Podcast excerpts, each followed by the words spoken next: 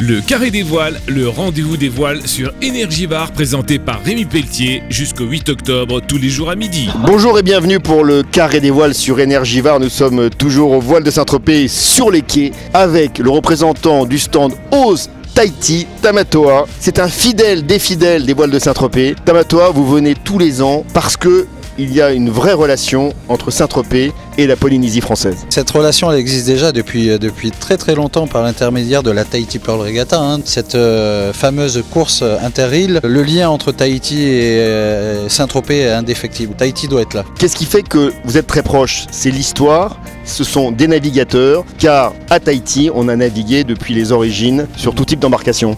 ouais, les Polynésiens déjà avaient déjà conquis les terres polynésiennes bien avant les premiers navigateurs européens. Hein.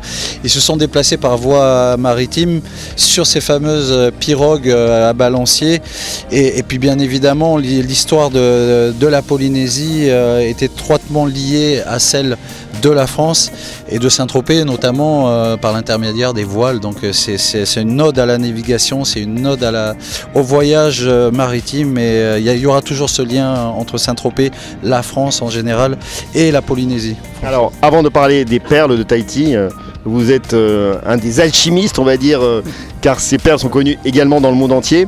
Euh, la Polynésie, elle est au centre du monde dans quelques temps pour les Jeux Olympiques de Paris 2024, car en Polynésie vont se dérouler les épreuves de surf avec les meilleurs surfeurs de la planète qui vont venir surfer une vague mythique. Et oui, cette fameuse vague qui est la vague de Chaupo, hein, qui a été d'ailleurs choisie par le comité olympique pour accueillir l'épreuve de surf l'année prochaine au mois de juillet.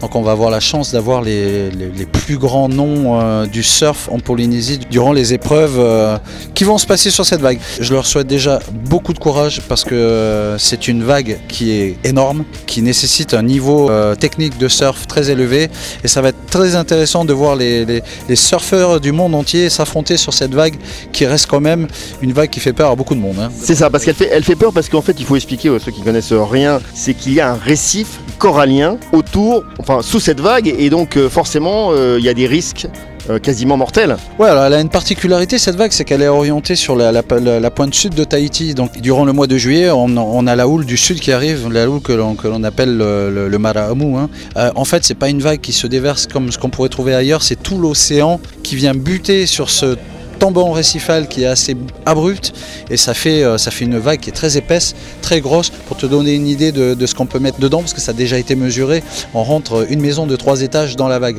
Et euh, comme je te disais, il faut avoir un sacré niveau de surf pour pouvoir la surfer. Alors le surf euh, tahitien va être évidemment au centre du monde, à travers aussi, il y a des grands surfeurs tahitiens et, polynésiens, parce que la Polynésie c'est grand comme l'Europe, je crois, euh, plusieurs fois l'Europe, enfin c'est jusqu'au Tuamotu, c'est monstrueux au niveau de l'échelle.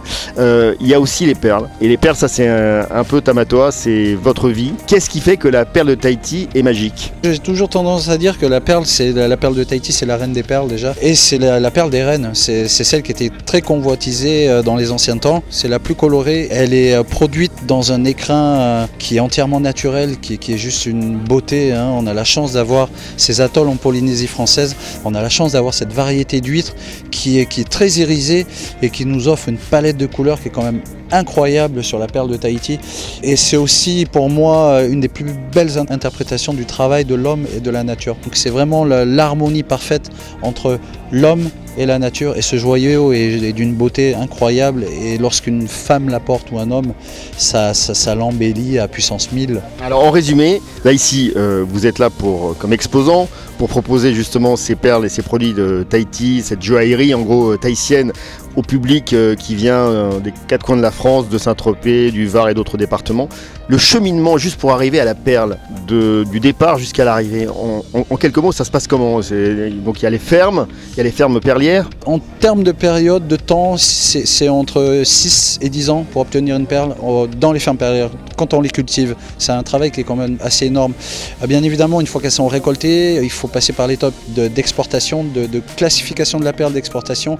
Donc on, réceptionne les, perles en France et ensuite il y a tout le travail de, création, de fabrication le travail artistique qui est la, partie, une des parties les plus importantes et proposer des bijoux de qualité parce que parce qu'on est dans un endroit assez prestigieux et on a envie d'offrir aux visiteurs de, Saint-Tropez et des voiles euh, le meilleur de ce qui se fait dans les perles. Si on résume un peu les voiles de Saint-Tropez et la perle de Tahiti, c'est l'histoire d'une passion, la passion de la mer, la passion de l'écologie, la passion de la préservation des océans, du littoral, de la planète. De nos jours, on peut, ne peut plus euh, avoir un métier sans, être attaché à, l'écologie, à notre façon de, produire et de consommer. Euh, la passion, on en parle parce qu'on ne fait pas de métier sans passion. Hein. On est obligé d'aimer ce que l'on fait. Cette relation entre ce côté naturel et cette, cette envie de faire bien les choses, c'est quelque chose qu'on veut continuer de porter à notre niveau. Justement, on va terminer comme ça. Les navigateurs, ils sont euh, tous authentiques, sont des, gens qui aiment les défis, qui aiment euh, la beauté des paysages, qui aiment les belles choses. Comment ça se passe la relation avec les navigateurs des voiles de Saint-Tropez?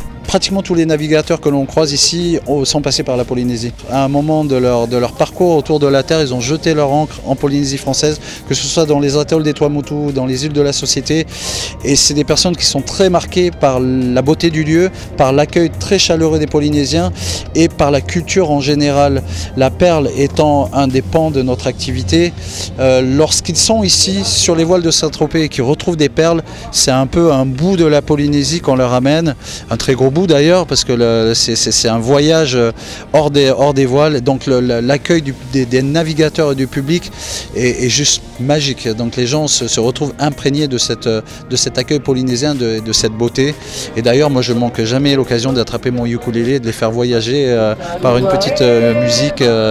c'est de la Hawaiian Slacky guitare, c'est vraiment très joli, c'est des mélodies très douces et on va en profiter aussi, euh, comme ce que l'on fait tous les ans, euh, pour offrir le verre de l'amitié polynésien à nos amis et nos chers clients qui seront présents. Un grand merci Tamatoa, vous êtes un formidable conteur, vous nous faites rêver et vous donnez surtout envie d'aller en Polynésie française. C'est la destination. Je souhaite d'y aller Rémi et tu iras probablement très prochainement et on va t'accueillir avec un grand plaisir. Et ce jeudi, je rappelle que c'est la journée des défis, la fameuse Club 55 euh, et la Club 55 Cup.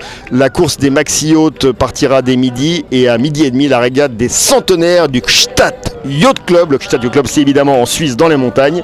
Voilà, tout un programme et nous on se retrouve dès demain pour la suite du Carré des Voiles sur Énergie Var. Merci à toutes et à tous. Et comme on dit au revoir en polynésien Maururu Nana. Et comme on dit bonne chance Faito Voilà, bonne chance à tous, à très vite.